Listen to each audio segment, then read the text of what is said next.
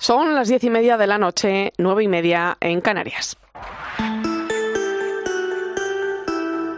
Irene Pozo. La linterna de la iglesia. Cope, estar informado.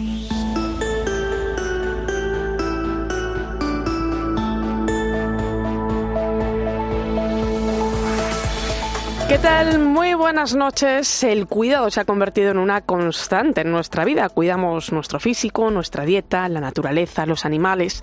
Pero a pesar de tanto cuidado, a veces nos olvidamos de cuidar la vida cuando es más frágil.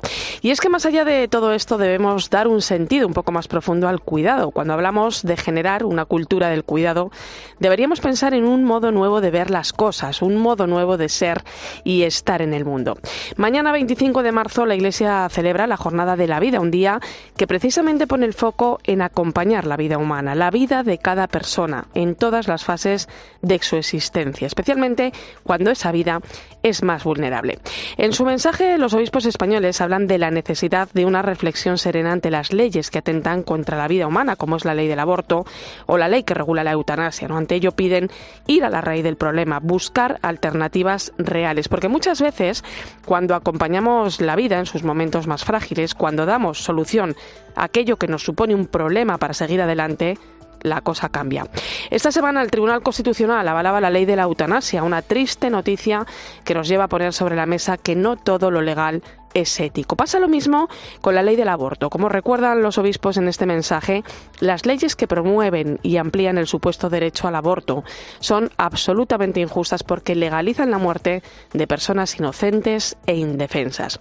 Qué gran reto para la sociedad es el proteger, acompañar y cuidar la vida. Señalan también la fragilidad de nuestros mayores, que tanto tienen que perder en esta sociedad del descarte, que diría el Papa Francisco, o en aquellas personas que la falta de oportunidades en la vida ha hecho que tengan que emigrar de aquella manera, o en nuestros jóvenes y la salud mental. Pero ante todo está la esperanza.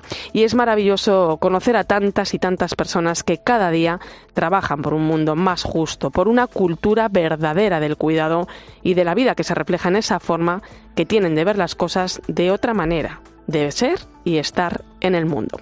Bienvenidos a la linterna de la iglesia. Recibe un saludo de Irene Pozo en este viernes 24 de marzo. La linterna de la iglesia. Irene Pozo. Cope, estar informado. Como cada viernes ya sabes que puedes seguirnos a través de las redes sociales. Estamos en Iglesia Cope en Facebook y Twitter, hoy con el hashtag linterna iglesia 24M.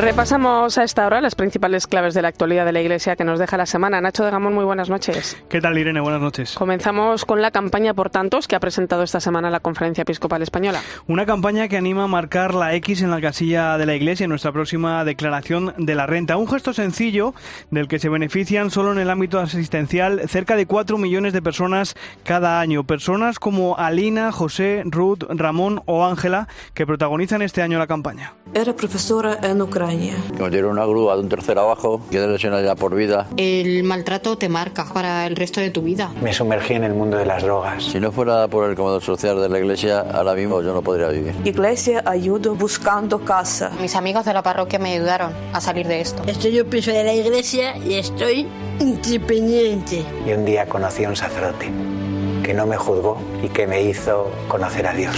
Por ellos, por ti, por tantos es el lema de la campaña que ya está accesible en el portal web portantos.es, en el que se nos recuerda, entre otras cosas, que marcar la X en la casilla de la iglesia no cuesta más ni nos van a devolver menos en nuestra declaración y además es una forma de apoyar la labor que realiza la iglesia en la sociedad, como explicaba el director del Secretariado para el Sostenimiento de la Iglesia, José María Albalat. La Iglesia, en este contexto de ruido, de polarización y de dificultad, aporta esa palabra de ternura, de esperanza, de optimismo y, sobre todo, que tiende puentes con la sociedad, que entendemos que está muy necesitada de ello. A partir de las 11 hablaremos con él aquí en la linterna de la Iglesia. Mientras tanto, te cuento que Escuelas Católicas ha presentado esta mañana una guía para la prevención y reparación de abusos sexuales en la escuela. Sí, un documento que han definido como una herramienta para saber actuar ante el horror generado por los agresores y también para mirar de frente con ternura y compromiso reparador a las víctimas desde las máximas de la protección del menor y de la escuela como entorno seguro. Una guía que se distribuirá en los más de 2.000 colegios que agrupa escuelas católicas. Faustino Catalina. Escuelas Católicas ha presentado una guía para la prevención y reparación de abusos sexuales a menores en los centros educativos. Pretende ser una herramienta de ayuda para actuar de forma rápida para que las escuelas sean entornos seguros en los que trabajar desde la prevención, la intervención y la reparación en los casos de abusos a menores. El secretario general de Escuelas Católicas es Pedro Huerta. No debemos dejar lugar a dudas sobre nuestro compromiso triple a la hora de actuar. Esto es, debemos crear espacios de prevención estructurada y programada, debemos incorporar protocolos de intervención clarificadores y efectivos y debemos promover la adecuada sanación y reparación del tejido relacional, así como del dolor que el abuso provoca a quienes han padecido directa o indirectamente. Esta nueva guía al servicio de los centros, formadores y padres para responder a posibles casos de abuso se puede descargar en la página web de Escuelas Católicas. Y el próximo jueves las parroquias de toda España se van a unir en oración por la paz en Ucrania. Es el día que la Comisión de Conferencias Episcopales de Europa ha asignado a nuestro país para esta cadena eucarística para la cuaresma que ha organizado y que busca unirnos para rezar por las víctimas de la guerra en Ucrania y por la paz en ese país, haciendo suyo el llamamiento del Papa Francisco que pide, nos pide ser constructores de paz.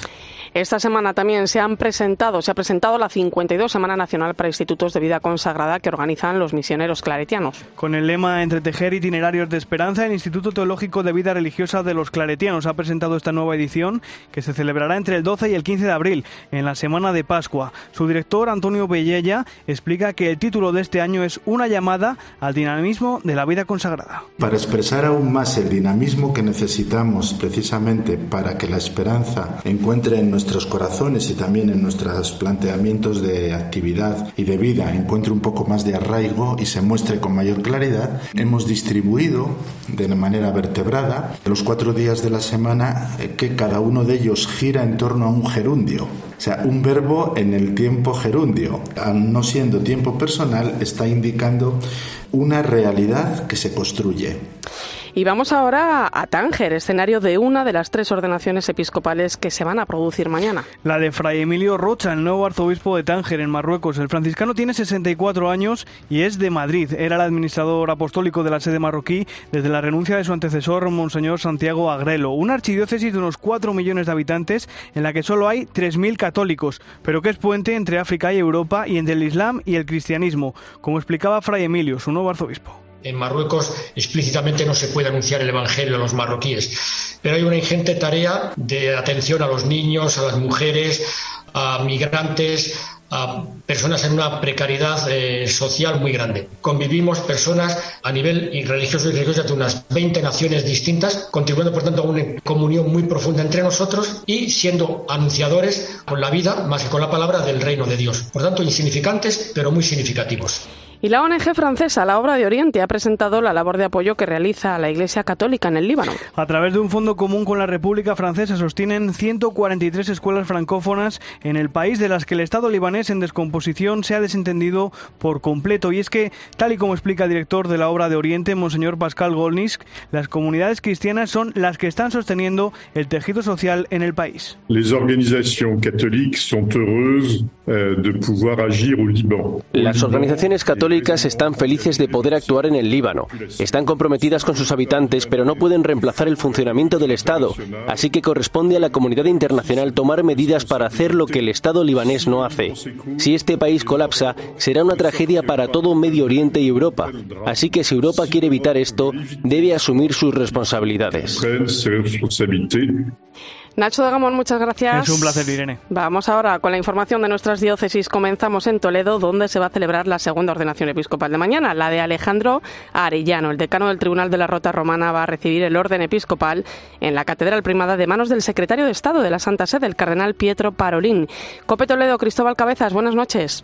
Hola Irene, muy buenas noches. Sí, cita mañana sábado día 25 de marzo a las 11 de la mañana en la Catedral Primada con la solemne ceremonia de ordenación episcopal de Monseñor Alejandro Arellano Cedillo con el título arzobispal de Bisuldino, una celebración que va a estar presidida por el secretario de Estado Vaticano, el cardenal Pietro Parolín.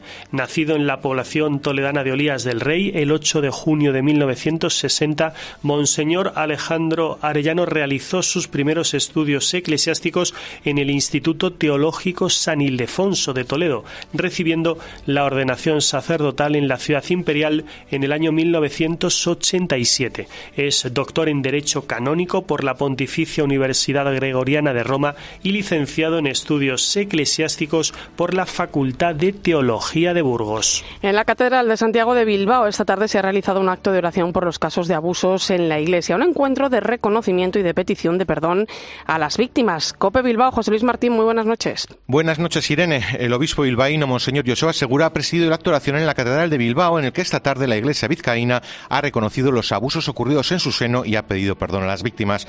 En su alocución, Joseba Segura, que ha estado acompañado en el altar por un presbítero víctima también de abusos sexuales, ha dicho que el acto de hoy no es el punto final a nada. Este momento oracional no quiere cerrar nada. Esta petición de perdón es necesaria, pero no es suficiente. Es necesaria porque algunas víctimas lo habéis solicitado. Pero hoy no cerramos ningún libro. Queremos que siga haciéndose la luz. Al evento han sido invitadas las víctimas que han tenido relación con la Comisión de Protección de Menores de la Diócesis de Bilbao y la comunidad diocesana. Ha sido un acto sencillo y sentido en el que las víctimas que han querido han podido participar colocando unas velas en el altar mientras escuchaban algunos de sus testimonios. Y estamos muy pendientes del estado de salud del cardenal Ricardo Blázquez, el arzobispo emérito de Valladolid y expresidente de la conferencia episcopal, fue internado ayer por la tarde en el hospital Nuestra Señora de Sonsoles de Ávila, donde reside actualmente al encontrarse indispuesto durante la semana, como ha explicado esta tarde el actual arzobispo de Valladolid, Monseñor Luis Argüello. A lo largo del día le han sometido a diversas pruebas porque él tiene un problema cardiocirculatorio, digamos, ¿no? Que bueno, los médicos están cuidándole y tenemos la esperanza de que todo pueda salir adelante. Yo creo que don Ricardo se ha gastado extraordinariamente en el ejercicio de su ministerio y ahora ese gastarse y desgastarse, pues podríamos decir que le pasa factura, ¿no? Y por eso nos vamos a acordar de él y vamos a pedirle al Señor pues su restablecimiento. Desde aquí, desde la linterna de la iglesia, le deseamos a don Ricardo una pronta recuperación. Escuchas la linterna de la iglesia. Con Irene Pozo. Cope, estar informado.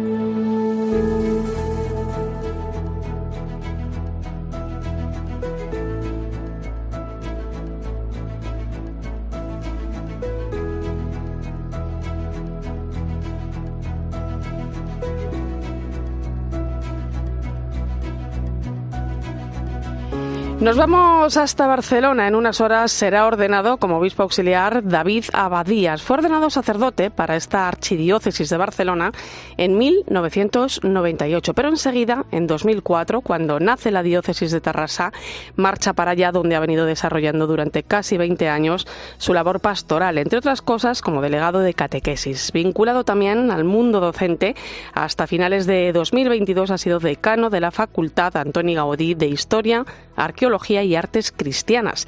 Tiene 49 años, pasa a ser uno de los obispos más jóvenes de España. Buenas noches, don David. Hola, buenas noches. Han pasado cerca de 20 años, pero la vinculación con Barcelona es grande, ¿no? Allí nació, allí fue ordenado sacerdote, su padre es diácono permanente en una parroquia. Parece que uno vuelve a casa, ¿no? ¿Cómo se siente? Sí, no, como decís, un sentimiento casi de sí, de volver, pero también de no haber marchado del todo, porque al dar las aquí en Barcelona, tener la familia, tener también sacerdotes amigos, pues bueno, ha sido, Tarrasa está muy cerca de Barcelona, hemos mantenido mucho el contacto. Sí que es verdad que ahora pues todo lo vivíamos en Tarrasa, en la diócesis, en la Catedral Nueva, con los nuevos obispos, pero con Barcelona siempre en el corazón, que es el lugar donde he crecido, después donde fui al seminario y donde fui ordenado y donde empecé como sacerdote sacerdote, pues bueno, siempre se ha mantenido el vínculo que ahora se refuerza mucho más. Sí, sí. Eh, fue un 14 de febrero cuando conocimos la noticia de, de, su nombramiento, ¿no? ¿Cómo reacciona uno cuando le proponen algo así? Porque claro, desde que a uno le llama el nuncio hasta que tiene que dar una respuesta tampoco hay mucho tiempo para pensar. No, me dejó aquella noche para pensar. Más bien para rezarlo, ¿no? Sí, sí, aunque aún así también costaba porque me quedé tan en blanco. No, no, la impresión además fue muy muy agradable, ¿eh? fue muy muy muy muy amable, muy muy paciente con mi sorpresa también porque me quedé literalmente casi sin habla y la verdad es que, bueno, uno se queda pues muy muy sorprendido porque esto es un anuncio que va muy, bueno, muy amable, muy bien dicho, pero muy directo y te deja pues absolutamente descolocado. De hecho, creo que el lema episcopal elegido tiene mucho que ver con esas horas, ¿no? En las que uno debe tomar la decisión, ¿no? Servus sum evangelis, soy el servidor del evangelio. Pues sí, sí, sí, porque cuando fui a la capilla eh, era, por la noche, entonces ya digo, bueno, me quedé tan así, querido Señor, es que ni, ni me salían las palabras, y cada día leo un, capítulo de, los Evangelios, y cuando termino, porque claro, la idea es que cada mes leo uno, entonces eh, los días que faltan, depende de cuál coges, si coges pues Marcos, pues te quedan más días, si coges pues eh, Lucas quedan menos, pero al final siempre quedan unos días, entonces continúo con las cartas de Pablo. Y aquel día tocaba el capítulo tercero de los Efesios, y, y ahí es donde sale el lema, porque la verdad es que al no quedarme así en blanco, digo, mira, empiezo por la escritura y, ya vendrá el resto. Y la verdad es que vino más de lo que me esperaba, porque yo venía para empezar la oración y ahí me salió el lema. Es una carta muy bonita de Pablo y habla muy bien. Se iluminaron varias frases, ¿eh? no solo esta. Esta fue la primera y la que se quedó como lema, pero luego continúa diciendo, pues yo que soy el último, ya digo, mira, pues seremos aquí el cardenal, dos auxiliares, yo seré el último, pues ahí va también, ¿no? Enviado a anunciar el Evangelio, no temáis en las tribulaciones, que el Espíritu Santo confirme lo que tienes en el corazón, que por la fe Cristo habite dentro de ti y para que fundado en el amor conozcas la, la, amplitud, la profundidad de este amor. Bueno, se ah. iluminaban como varias frases, era como un magnífica, un poco personal. ¿eh? sí, sí, sí, Don David, en unas horas se va a convertir en el tercer obispo auxiliar que acompañará al cardenal arzobispo Mella en la archidiócesis de Barcelona. Eh, es inevitable el recordar a, Tony Badel, ¿no? anterior obispo auxiliar fallecido tras, tras una larga enfermedad hace poco más de un año que, bueno, dejó una gran huella en muchos, ¿no? Al que usted pudo conocer de cerca siendo los dos estudiantes en Roma, ¿no? Imagino que esa amistad también habrá dejado siembra en uno, ¿no? Sí, sí, sí, no, no, tuvimos el gozo de coincidir en Roma, luego compartimos muchas excursiones, reuniones, formación con un grupo scout de una parroquia allí cercana, a la que colaborábamos los fines de semana y que para nosotros fue una bendición, porque entre medio del estudio, pues a veces la pastoral, claro, no, no toca, ¿no? Te representa en aquel momento estás centrado, pero para nosotros era vital y la verdad es que lo pudimos compartir mucho. Y ahí se creó pues una, una relación muy bonita, la verdad, y fue todo, bueno, lo vimos muy poquito antes de que ya enfermase, bueno, enfermar ya estaba, pero que, que se había recuperado, estaba un poquito, pero después volvió ya el, momento final y justamente fueron con Scouts de Roma que habían venido aquí a Barcelona y vinimos aquí a hacerle una visita y a cabo de una semana porque estaría ingresado ya, ya.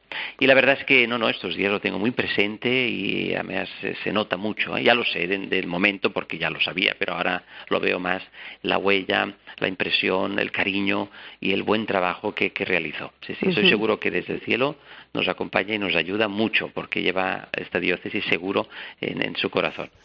Eh, decíamos al principio que uno vuelve a casa, pero es que, eh, eh, como decía usted, no en cierto modo nunca se fue, ¿no? eso lo saben bien los amigos del CIPRER de Granollers, donde cada semana tengo entendido que acude usted a colaborar con aquellas personas que tanta necesidad tienen en la vida, ¿no? ¿Qué le enseña a uno todo esto, don David? ¿Qué se lleva como obispo ahora de esta experiencia?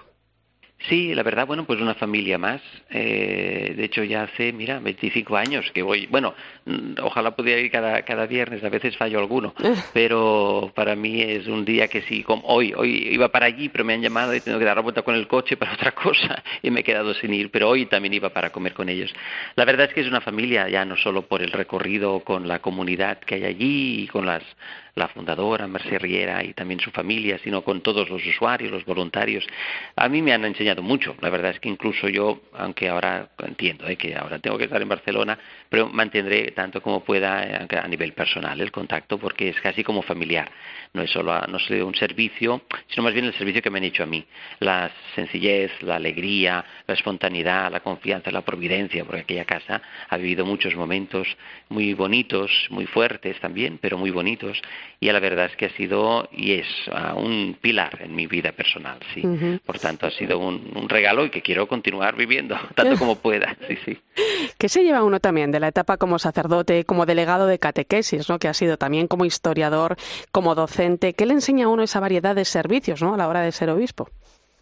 Bueno, pues un poco una, como una, yo creo que es como una antesala, porque bueno, hasta ahora yo lo veía como una, cosa propia del sacerdocio, ahora lo veo pues como una realidad que va a crecer en muchas variedades más todavía, pero el sacerdote también es una, una realidad muy, muy abierta a muchos campos. En este caso pues estaba en la parroquia, estaba en las clases, he estado en las catequesis, ha sido, eh, bueno, pues un signo de, de tantos campos ¿no? que tenemos, es muy, a veces uno se especializa un poco más, un poco más bien pensaba que tarde o temprano, pues bueno, uno que iría siempre creciendo y fortaleciéndose la, la, línea académica y ahora pues más bien se termina de golpe casi, aunque termine el curso, eso sí, quedaré con algunas clases simbólicas, pero bueno, realmente quedará muy mermada y es una pena porque me lo he pasado muy bien, ya verdad. Los alumnos espero que también, pero yo seguro me lo he pasado muy bien. 15 años. ¿eh? se abre una nueva etapa, ¿eh? apasionante como todos los retos que el Señor le pone a uno por delante. Además, en un momento, eh, don David, de grandes desafíos eh, en la Iglesia y en el mundo, ¿no? ¿Qué tipo de obispo le gustaría ser? Bueno, pues el que el Señor quiera. Ahí está siempre una escucha muy atenta, porque a veces nosotros tenemos nuestras ideas, pero lo importante es la suya. Un servidor, un servidor, un servidor de la comunidad y también de los sacerdotes. En ese sentido, ahora, no sé, el otro día lo pensaba, digo, mira, aunque por edad también ya podría serlo sin duda, ¿eh? solo faltaría, con 49 años seguro, podía ser padre, pero yo nunca me había visto así. Entonces, en ese sentido, he visto más pues como un hijo, en el sentido de que he tenido sacerdotes y compañeros y gente muy buena a lo largo de la vida, algunos ya en la casa del padre que, me han ayudado mucho, me he sentido como un hijo muy querido, y, dentro de la iglesia, ¿eh? me refiero, también en la familia, claro, pero ahora digo la iglesia. Después, como hermano, ¿no? Hermano más mayor, más pequeño, más joven, o de misma edad, es igual, con los sacerdotes ha sido siempre un regalo y ha sido un lugar de aprendizaje. Pero el de padre no lo había asumido todavía, quizá por edad, lo veía un poco lejos, me imaginaba más en la ancianidad, porque, bueno, pues sí, lo ves más. Pero ahora, como obispo, no por yo, sino por el cargo, en el sentido de cuidar de los demás, ¿no? De estar pendiente, de proteger, de ayudar, de animar. Y creo que el primer grupo a, tener cuidados los mismos sacerdotes. Y después, evidentemente, pues a todos los, los que forman parte de la gran familia de la Iglesia, especialmente también los más pequeños, los más frágiles, ¿no? Eh, la pregunta que siempre hago y a ver cómo me la responde usted, don David. ¿Cómo sueña David Abadías la Iglesia? Bueno, pues la sueño feliz, la verdad. Me gustaría mucho que fuera una casa feliz. La verdad es que estos días, mm, bueno, también lo estoy yo viviendo, ¿no? Pero mm, eh, hay dificultades, hay heridas, hay, hay retos, hay siempre habrá, ¿no? El, ¿no? el mal que intentará entrar por una brecha o por la puerta de atrás o a veces por la puerta de adelante a lo descarado. Pero creo que entre mil dificultades aquello que nos define es la alegría en el Señor. Aquello que nos ha de definir también es siempre la, la, fe en un amor, la esperanza de, de, esta fuerza, que el Señor lo puede todo y que me gustaría mucho porque también está muy con la imagen que yo tengo de, de pequeño. Mi vocación nace de pequeño, fue el seminario menor y antes en la parroquia y entonces allí yo veía una comunidad feliz, veía un sacerdote feliz, que eso es lo que me, me empujó, empezó a, empujar por ese camino, fue el primer, el primer reclamo, luego esto tiene que madurar, tiene que crecer, aparece más lenguaje, más comprensión, pero empieza por esta imagen, un sacerdote feliz y después una comunidad feliz. Pues yo quiero una iglesia feliz. No porque no estemos tocando eh, de pies en el suelo en el sentido de la realidad de cada día, encarnados, sino porque encarnados en las cosas del mundo y en las cosas de, lo que nos toque y con los que sufren y con las cruces de este mundo y todo lo que, pero también en comunión profunda y unidos al misterio del amor y al misterio del Espíritu y, y, en el nombre de Jesús, pues una iglesia feliz que camina por este mundo, pero con la mirada fija en el Señor y con un corazón lleno de alegría del Espíritu. Bueno, pues que esa felicidad se contagie y, que esté también muy presente, ¿no? Mañana, que será un día de mucha alegría, toca descansar un poco, recargar pilas para este momento. Ordenación episcopal del nuevo obispo auxiliar de Barcelona, David Abadías, que podremos seguir por 13 a partir de las 11 de la mañana y al que deseamos todo lo mejor. Un fuerte abrazo. Muchísimas gracias. muy agradecido. Irene Pozo. La linterna de la iglesia. Cope, estar informado. Pues la protagonista del comentario que nos trae esta noche aquí a la linterna de la iglesia Ana Medina es una niña muy especial. En una sociedad donde la cultura del cuidado se hace tan necesaria, ella misma nos invita a cambiar la mirada y sacar una gran sonrisa. Ana, muy buenas noches. Buenas noches, Irene. Este sábado celebramos la Jornada por la Vida y el pasado martes el Día de las Personas con Síndrome de Down. Y no me resisto a recuperar la campaña que la Fundación Jerome Lejeune lanzó con una niña con trisomía 21 como protagonista. Ana tiene 11 años y grabó este vídeo para un trabajo de la facultad de su prima Lucía, estudiante de medicina.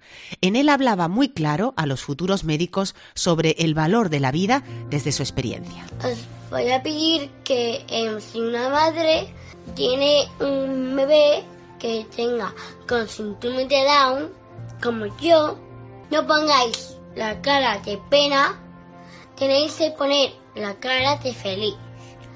Porque van a hacer un, un niño que tiene síndrome de Down, como yo, en que he nacido. Con ella, esta fundación quiere recordarnos el valor de la vida de las personas con síndrome de Down, su derecho a la vida en una sociedad en la que prácticamente el 90% de los niños con trisomía 21 son abortados. Ana y lo que ella representa son los protagonistas de nuestro mensaje de esta semana en la víspera de la encarnación del Señor.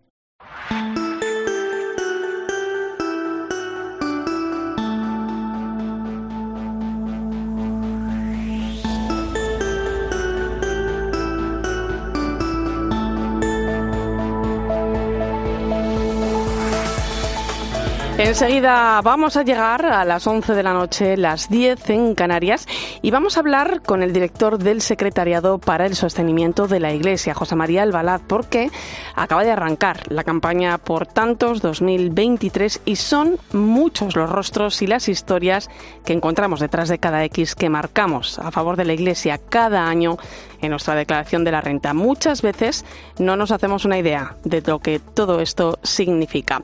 Será a partir de las 11, antes recuerda que estamos en Iglesia Cope, en Facebook y Twitter, hoy con el hashtag linternaiglesia24m.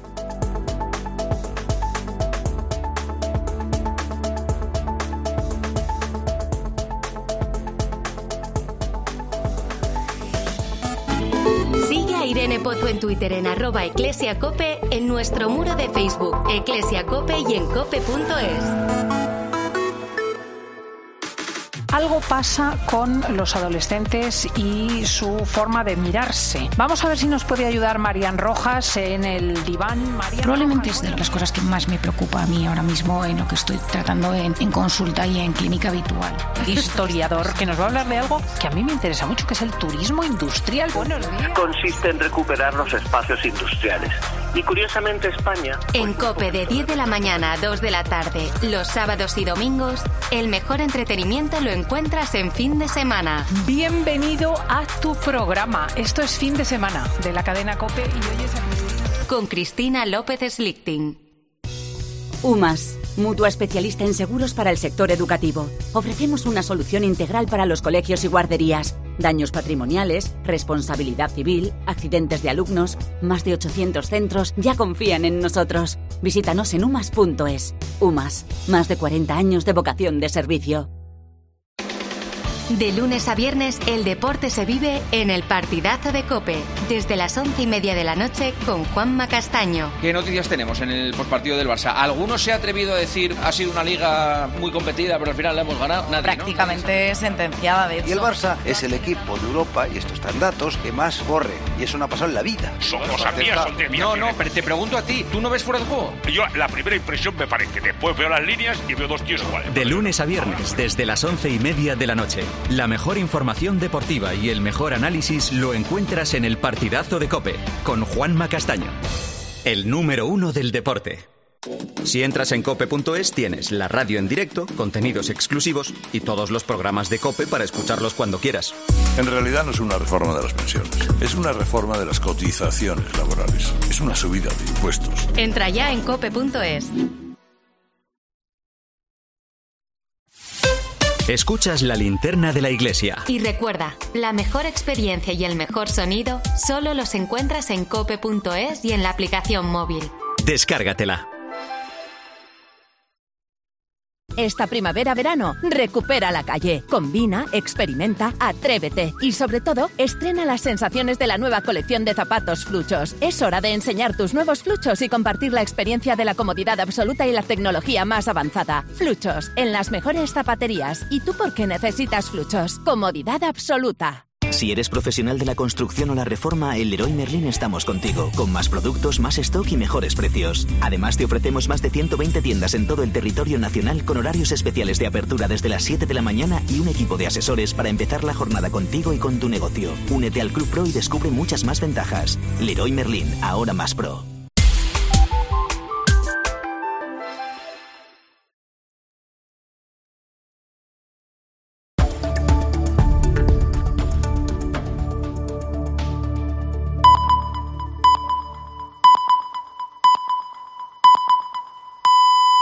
Son las 11 de la noche, las 10 en Canarias. Irene Pozo. La linterna de la iglesia. Cope. Estar informado.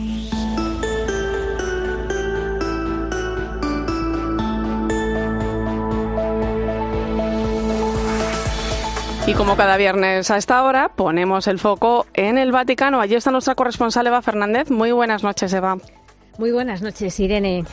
Eva, la Fiscalía de Múnich informaba esta semana del archivo de la investigación contra Benedicto XVI por posible encubrimiento de casos de abusos durante su etapa como arzobispo de, de Múnich y Freising al no existir sospechas suficientes de actuación delictiva que en caso de haberse dado, pues ya habrían prescrito, ¿no? Sí, y desde luego que la Fiscalía de Múnich, famosa por no dejar pasar una haya decidido precisamente esto, que no existen sospechas suficientes eh, de que se haya cometido un delito, es determinante para cerrar este capítulo que tanto dolor causó a Benedicto XVI antes de su fallecimiento. ¿no? Y de hecho, él mismo anunció que se defendería de las acusaciones de encubrimiento. La justicia le concedió la posibilidad de declarar por escrito antes del 24 de enero de 2023 y su colaboración permitió, abrió la posibilidad eh, de que se llegara a abrir un juicio oral por el caso. Ahora, como sabemos, la causa ha quedado archivada. Y esperemos, Irene, que la noticia tenga la misma repercusión que tuvo el informe, ¿no? Eh, aquel informe en el que se le acusaba de mala práctica en la gestión de casos de abusos cuando era obispo de Múnich y de Freising. En la carta una carta preciosa ¿no? que Benedicto XVI escribió en respuesta a este informe. Insistía en que mm, en todos sus encuentros eh, con las víctimas de abusos sexuales por parte de sacerdotes aprendió que hay que afrontar las responsabilidades con decisión y que mm, nuevamente, y lo volví a hacer, solo podía expresar a todas las víctimas su profunda vergüenza, su gran dolor y su sincera petición de perdón. Eh, si de algo se ha caracterizado el pontificado de Benedicto XVI, ha sido por su lucha incansable contra los abusos, primero en su etapa como prefecto de la Congregación para la Doctrina de la Fe y luego como papa. Por lo tanto, este, este asunto mm, que, la verdad sabemos que le hizo sufrir mucho en esa última etapa de su vida ha quedado zanjado y ahora sabemos que esa labor la continúa el Papa Francisco trabajando en la misma línea en la que lo hizo Benedicto XVI. Y así es, es cierto. Por cierto, el Papa Francisco ha recibido este jueves en audiencia a los participantes en la Asamblea Plenaria de la Comisión de los Episcopados de la Unión Europea que se está celebrando estos días en Roma, a los que ha recordado, bueno, pues entre otras cosas, porque ha sido un discurso importante, los dos grandes sueños, ¿no? de los padres fundadores del viejo continente, ¿no? La unidad y la paz. Sí, sin duda fue un gran discurso. El gran desafío de Europa, les dijo el Papa, es eh, permanecer unidos en la diversidad, porque nuestro continente no puede ser una unidad eh, uniforme, sino que debe respetar y valorar las singularidades, las peculiaridades de los pueblos y las culturas eh, que componen Europa. Y por otro lado, el Papa les manifestó la necesidad, eh, mm, que es algo lógico, ¿no? dadas las circunstancias, de preservar la paz, ¿no? pensando en concreto en la guerra en Ucrania que tenemos tan cerca y que les decía el Papa ha hecho temblar la paz europea y que que no puede ni, ni debe seguir em, eh, considerándose una solución a los conflictos. El Papa les advirtió aquí, en este sentido, muy duramente, ¿no? Les, les explicaba que si los países eh, de la Europa actual no comparten la necesidad de proteger la paz, significa que se han alejado de ese sueño original. Y, por lo tanto, los animó a que, a que transmitan a sus respectivos países la necesidad de comprometerse porque en el fondo la guerra, repetía, es un fracaso de la política y de la humanidad. Y luego, mm, a lo largo de estos días, los obispos han dedicado una de las sesiones de la Asamblea a uno de los aspectos que les pidió también el Papa durante la audiencia, que es formar personas que sepan interpretar el proyecto de Europa.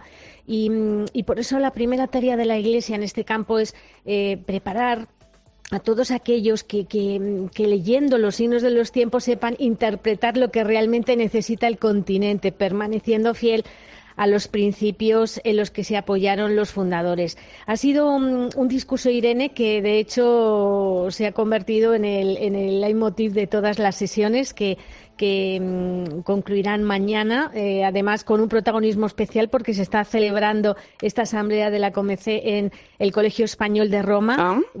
sí, sí, por lo tanto están todos felices, ha acudido eh, el, cardenal Parolín, ha acudido a la misa de apertura y, y, bueno, pues eh, una tarea que, que, la de poner en práctica este discurso del Papa que tiene por delante la nueva junta directiva que como sabemos ha estado recién elegida y que va a representar a las conferencias episcopales de toda Europa ante en Bruselas. Pues muy interesante. Un placer escucharte, compañera, como siempre. Lo mismo digo. Un, fuerte abrazo. Buen fin de semana. Igualmente para todos. Gracias. Escuchas la linterna de la iglesia. Con Irene Pozo. Cope, estar informado. Si no fuera por el comedor social de la iglesia, ahora mismo yo no podría vivir. Iglesia ayudo buscando casa. Mis amigos de la parroquia me ayudaron a salir de esto. Estoy yo piso de la iglesia y estoy independiente. Y un día conocí a un sacerdote que no me juzgó y que me hizo conocer a Dios. Lo que acabas de escuchar son las historias de Ángela, Alina, Ruth, José y Ramón, los protagonistas de la campaña por tantos que cada año pone en marcha la Iglesia.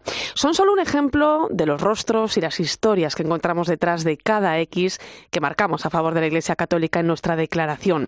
El director del Secretariado para el Sostenimiento de la Iglesia es José María Albalán. Muy buenas noches. Muy buenas noches, Irene, y muy buenas noches a todos los oyentes de COPE. José María, hay cerca de cuatro millones de personas acompañadas por la Iglesia en cada una de sus necesidades, en un momento además como el que estamos viviendo, nada fácil para muchos, especialmente para las personas más vulnerables. ¿no? ¿Cómo mira la Iglesia a este escenario? Sí, la campaña por tantos eh, de este año, que anima a los contribuyentes a marcar la casilla de la X en la declaración de la, de la renta, muestra que detrás de cada X hay dos historias, una de necesidad y otra de generosidad. Y en este sentido hemos puesto el foco en cinco de esos, de esos rostros que, han podido escuchar los oyentes hace, hace unos instantes y que reflejan eh, la cantidad eh, inmensa de personas a las que la, Iglesia ayuda cada año en España. Eh, hablabas de, de cuatro millones de personas. esa cifra es importante subrayar que es eh, la alcanza contabilizando solo los centros caritativos asistenciales, con que si sumáramos las distintas áreas desde el punto de vista no solo social y material, sino también espiritual, de acompañamiento en este momento en el que es eh, fundamental esa, esa esperanza, pues eh, la cifra se, se multiplica. claro, es que eh, fíjate, es imposible imaginar en el contexto que vivimos, eh, no solo de las consecuencias de la pandemia, ¿no? también de la crisis o, de la falta ¿no? de, identidad ¿no? y de valores. ¿no? Eh, es imposible imaginar, José María, un mundo sin la labor que lleva a cabo la Iglesia. ¿no? Yo por experiencia sé que en cualquier situación que uno se pueda imaginar, la Iglesia siempre está ahí, ¿no? acompañando y dando respuesta a todas las necesidades que van surgiendo ¿no? y sin juzgar a nadie. Sí, hay una pregunta que es muy, muy elocuente, ¿no? Y es, ¿qué pasaría si la Iglesia Católica cerrara un día sus puertas en España? Pues desde luego eh, el Estado probablemente tendría, tendría un, problema muy serio, ¿no? Porque en todos los ámbitos, desde el, desde el eh, más estrictamente material, pero también educativo, cultural, eh, espiritual, pues la Iglesia es un agente social de primer orden. Los rostros y las historias que encontramos este año en la campaña, por tanto, eh, bueno, pues que los vamos a ver por la calle, los vamos a ver en los medios de comunicación, en nuestras parroquias, están ya en portantos.es. Eh, son testimonios reales de personas que encontraron ese apoyo de la Iglesia en el momento quizá más difícil, más complicado de su vida, ¿no? Qué importante es dar testimonio, José María, tú que has estado involucrado de cerca en toda la campaña, ¿qué siente uno, ¿no? cuando escucha esos testimonios agradecidos? Sí, los testimonios eh, ciertamente son conmovedores. Y en ese sentido hay que agradecer a, estas personas, a Lina, a Ángela, a José, a Manuel, a Ramón y a Ruth, la generosidad por querer abrir su corazón. Eh, hablar desde la distancia es muy fácil, pero cuando uno tiene que contar su propia historia y, revivir pues, los momentos más difíciles de su existencia, como es el caso de Alina, que hace eh, poco más de un año tuvo que huir de, la, de la guerra de Ucrania, de las bombas, con su hija y con sus eh, dos nietos pequeños, tres días, tres noches, llegar a España y, no tener nada. Y en ese momento, pues ver cómo la Iglesia les dio casa, les ayudó a encontrar un trabajo y cómo ese acompañamiento, pues eh, se, se extiende hasta hoy, se prolonga hasta hoy, pues desde luego es conmovedor y en el rodaje puedo decir que, que han saltado lágrimas, ¿no? En, todos los casos. Pero al mismo tiempo es un canto a la esperanza esta campaña, no nos quedamos eh, en detalles eh, oscuros, escabrosos, sino nos interesa esa resolución, ¿no? Plantear cuáles han sido eh, esas historias de vida, pero al mismo tiempo cómo se han logrado eh, solucionar y cómo esas personas hoy, cuando parecía que estaba todo perdido, pues tienen un presente y sobre todo un futuro. Las dos historias, ¿no? Que comentabas, necesidad y generosidad, ¿no? Eh, creo que la sociedad es consciente, ¿no? De esa labor. Hace unas semanas conocíamos los datos de la asignación tributaria del, del ejercicio de 2021. Más de 84.000 personas habían marcado por primera vez la casilla de la Iglesia. En total, son más de 8,5 millones de españoles los que con este gesto ayudan a sostener este trabajo. Pero aún hay mucho desconocimiento sobre si marcar o no, o lo que supone esa casilla, ¿no? La 105, la que conocemos como la X de la Iglesia. Sí, la campaña precisamente lo que busca es eh, informar, aportar conocimiento para que los ciudadanos eh, libremente puedan decidir, pero hacerlo con conocimiento de causa. Y en este sentido es importante eh, remarcar que cuando los, los, los, contribuyentes marcan la casilla de la Iglesia en la declaración de la renta, no pagan más ni se les devuelve, ni se les devuelve menos. Nosotros decimos que es un ejercicio de democracia fiscal porque primero se elige libremente, como decía, pero al mismo tiempo estamos dando o se está dando la oportunidad a, los ciudadanos, a los contribuyentes, a que decidan dónde va esa pequeña parte de sus impuestos, el 0,7. Si se deja en blanco, pues esa cantidad de dinero no es que vaya al bolsillo del contribuyente, sino que es el Estado el que decide por el ciudadano. Entonces, en ese sentido, eh, creemos que marcar la X de la Iglesia y la castilla de fines sociales, pues es eh, una apuesta eh, segura y que desde luego supone un, eh, un aporte fundamental para el sostenimiento de la Iglesia en un momento en el que todavía tenemos muy presente las consecuencias de la pandemia de la COVID-19, de la invasión rusa de, Ucrania, y eso ha multiplicado las necesidades, pero al mismo tiempo en muchas parroquias, y eso lo saben bien los, los sacerdotes que están eh, al pie del cañón día a día, pues en, un gran número de casos ese aumento de las necesidades ha ido o ha coincidido con un descenso de los recursos económicos. Y en cualquier caso, ante este contexto de complejidad, pues la Iglesia no ha dudado en, redoblar la ayuda y el acompañamiento, a pesar de que los recursos económicos en muchos casos se hayan visto reducidos. Claro, y es que mucha gente eh, piensa que esto, ¿no? Ese gesto de marcar la casilla de, la Iglesia es un privilegio, ¿no? De, de, la Iglesia, ¿no? Sin embargo, ese dinero está contribuyendo al desarrollo de una sociedad mucho más justa, ¿no? Al desarrollo de una sociedad más participativa. Sí, la Iglesia, y esto eh, es muy reconfortante escucharlo también, y recibimos mensajes en, en, el Secretariado para el Sostenimiento de la Iglesia, también de personas eh, agnósticas, incluso ateas, que eh, al margen de esas creencias están reconociendo cómo la Iglesia ayuda a construir una sociedad más humana, más justa, más fraterna, más solidaria y que desde ese punto de vista no solo en muchos casos marcan la casilla de la Iglesia, sino que también contribuyen con una donación económica. Y, esto, bueno, puede generar alguna, alguna cuestión también, porque incluso entre los fieles y personas que, que asisten habitualmente a, misa, pues está esa tentación de decir, no, yo ya colaboro con la, con la, declaración de la renta, ¿no? Y ciertamente un eh, gracias con mayúscula inmenso, ¿no? Pero eh, es, es, bueno también saber que esa cantidad, digamos, no sale extra del, bolsillo del ciudadano, como sí que puede salir pues la, la, aportación en una colecta, bien sea pues puntual o con una eh, suscripción periódica que, que, uno va aportando pues todos los meses o anualmente, ¿no? Es decir que la X en la declaración de la renta esencial pero unido a eh, todo el conjunto de, elementos de, recaudación de fondos. Para que se hagan una idea los, eh, oyentes, la X de la Iglesia supone aproximadamente, eh, en término medio, el 22% de la, de la financiación de la Iglesia en España. Pero hay diócesis y sobre todo aquellos territorios con menos recursos, esa España vaciada, que gracias al reparto solidario que se realiza eh, de, toda esta, esta cantidad eh, que se recauda por la, por la declaración de la, por la asignación tributaria y con un criterio solidario que han establecido los obispos españoles,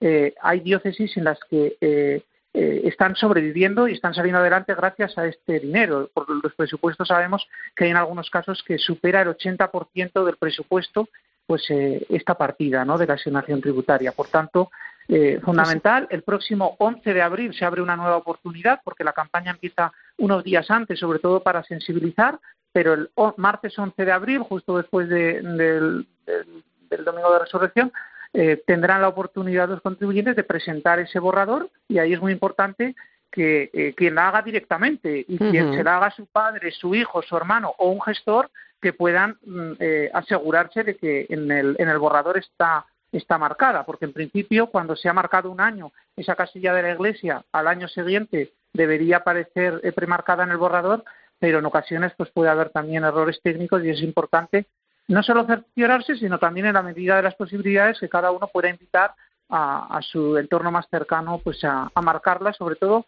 eh, sin, con este con este afán de, que con conocimiento pues la gente pueda decidir libremente. Bueno, pues eh, nosotros desde aquí ¿eh? también invitamos y animamos a realizar ese gesto de marcar la casilla de la Iglesia que tanto bien aporta a la sociedad española.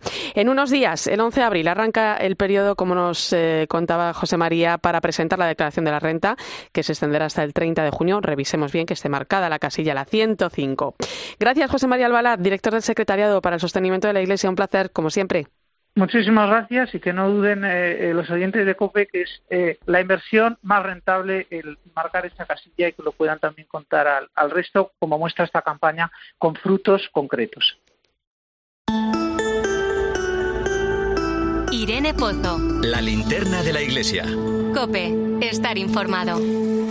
11 y 16 minutos de la noche, una hora menos en Canarias. Entramos en tiempo de tertulia hoy con el análisis de la directora del Máster de Doctrina Social de la Iglesia de la Universidad Pontificia de Salamanca, Teresa Comte. Muy buenas noches. Buenas noches, Irene. Y el director de la revista Vida Nueva, José Beltrán, bienvenido. Muy buenas noches. Escuchábamos ahora mm, a José María Albalad con el lanzamiento de la campaña Por tanto, si me venía a la cabeza la cantidad de, situaciones que muchas eh, personas ¿no? ven, ven ajenas a la Iglesia, ¿no? pero que si estuviera la Iglesia, si no estuviera la Iglesia, pues ¿qué sería ¿no? de tanta gente? Yo que sé, pienso en los comedores sociales, en la cantidad de refugiados ucranianos que llegaron a nuestro país, ¿no? Eh, pero se quedaron, ¿no? llegar llegaron, pero se quedaron totalmente desamparados. Pienso en la labor de sacerdotes y capellanes durante la pandemia, a veces eh, deberíamos mirar ¿no? a la Iglesia de otra manera. Eh, está en medio del mundo, su labor humaniza de alguna manera, es parte de la sociedad. ¿no? ¿Qué pasaría si la Iglesia se olvidara ¿no? de los más pobres, de los ancianos, de los enfermos? Teresa, en definitiva, de los más vulnerables. Pues que habría muchísimas personas cuyas situaciones vitales estarían mucho más desprotegidas, más desamparadas de lo que ya están porque ciertamente eh, hay muchas situaciones humanas, primero, difíciles de resolver, a donde un, un, servicio público nunca jamás podría llegar, ¿no? Y, y situaciones además que necesitan otro tipo de asistencia, compañía, compromiso, que va más allá de un servicio concreto, ¿no? Es un poco lo que eh, leemos en, en Deus Caritas es, o sea, la justicia realmente para nosotros, para un cristiano, es el primer paso, el primer nivel, se da por hecho, ¿no? Pero hay algo, algo más, ¿no? Que es eh, una opción radical, el amor, la caridad, llámese, podemos poner nombres distintos, pero al final estamos diciendo siempre lo mismo, que va más allá, ¿no? Que es ese compromiso personal con la persona que está sufriendo, necesitada, que pasa por un momento malo de su vida. Y al final ahí es donde ahí es donde está la iglesia y es donde está el elemento diferenciador, ¿no? En esa acción y en la motivación que, que la anima, sin lugar a dudas. Sí, y porque además yo creo que, que se une, ¿no? Es decir, hablamos muchas veces de, de, lo que hace la Iglesia, pero sobre todo el ser y el estar, ¿no? Y yo creo que, que ahí va en línea de lo que planteaba Teresa. Para mí hay dos verbos muy importantes, ¿no? Cuando, cuando se habla de, de, el sentido que tiene esa X de la Iglesia, que yo creo que, que son los verbos acompañar y permanecer, ¿no? Uh -huh. Cuando otros se van, ¿no? o otros se cansan, ¿no? sea en una catástrofe humanitaria fuera de nuestras fronteras, o sea ante una emergencia como las colas del hambre, ¿no? y ya se da por saciado por el primer momento de emergencia, la Iglesia se queda y la Iglesia permanece, ¿no? Para pasar de ese asistencialismo de urgencia, convertirlo en promoción y en, y en acompañamiento, en formación para que esas personas que se han visto en esa situación de pozo no vuelvan a caer, ¿no? Uh -huh. Y por otro lado, ese acompañar, ¿no? Y, y el acompañar significa y hasta el abrazar, final además ¿eh? significa abrazar no abrazar el dolor no y abrazar esas circunstancias de pesadumbre y de y de situación crítica que son consuelo no y que en muchas ocasiones todavía hoy lamentablemente aunque han mejorado mucho los servicios sociales y han mejorado mucho eh, todo el empoderamiento que se hace desde los poderes públicos falta esa implicación personal no y esa mano amiga que saben que siempre se tiene. Cada uno vayas a Cáritas, vayas a, a una ONG vinculada a, a, un instituto de vida consagrada o vayas a cualquiera de, de, las realidades y movimientos que tenemos que están a pie de obra, ¿no?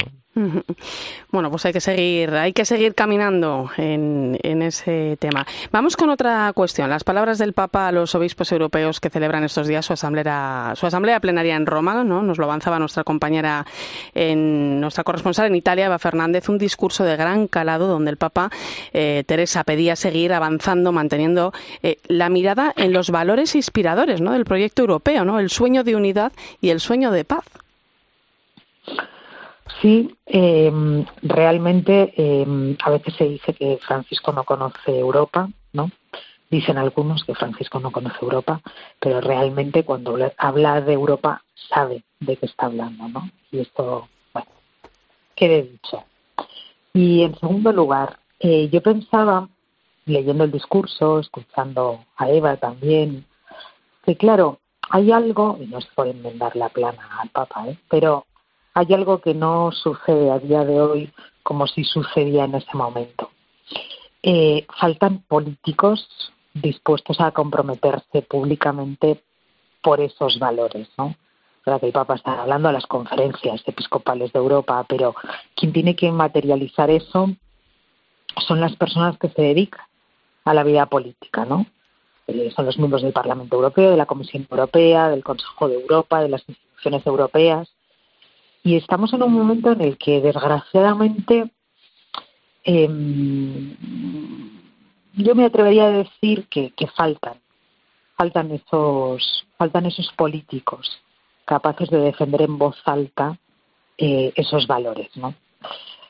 Ahí es donde yo veo el problema, que no es, o sea, que no es pesimismo ni mucho menos, ni, pero bueno, replantémonoslo también, ¿no? Pensémoslo los ciudadanos que, bueno, que seguimos de alguna manera militando, vamos a decirlo así, en ese, en ese marco de valores y en esos principios, ¿no? También qué les pedimos y qué les exigimos a nuestros políticos a la hora de la construcción de Europa. No, pues quizá uno de los grandes desafíos, ¿no? Que tenemos, ¿no?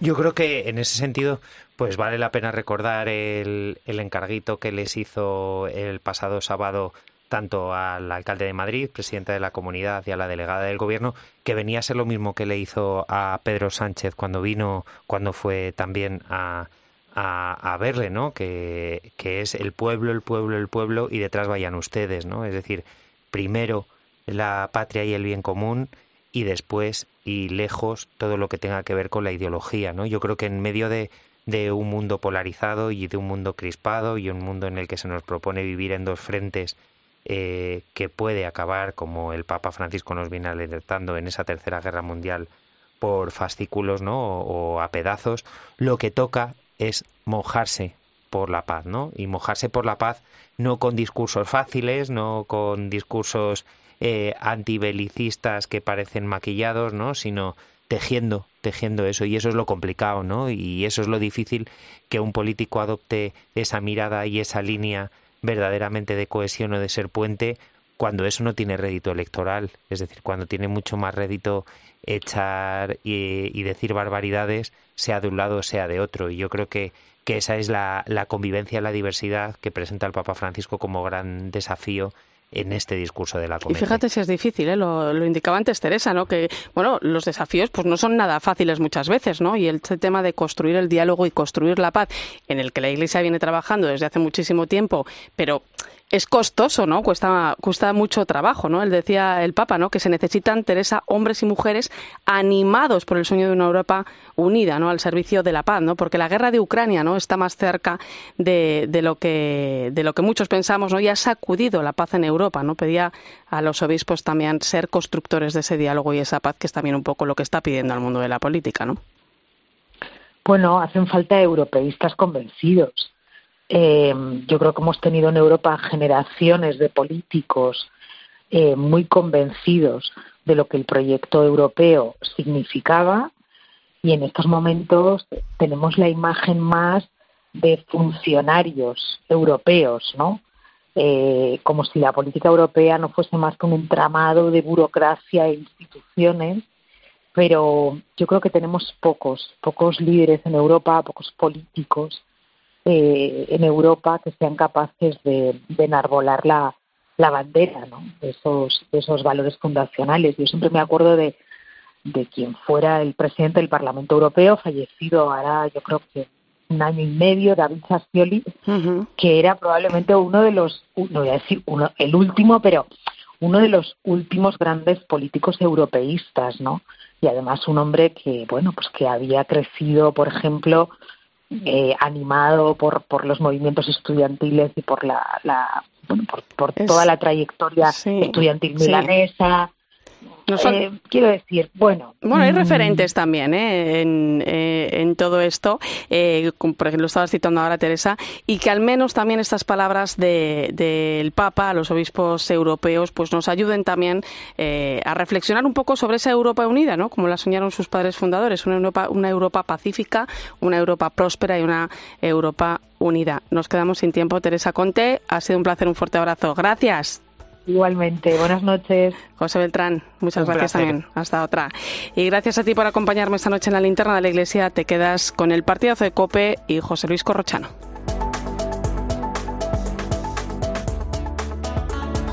Irene Pozo. La linterna de la iglesia. Cope, estar informado.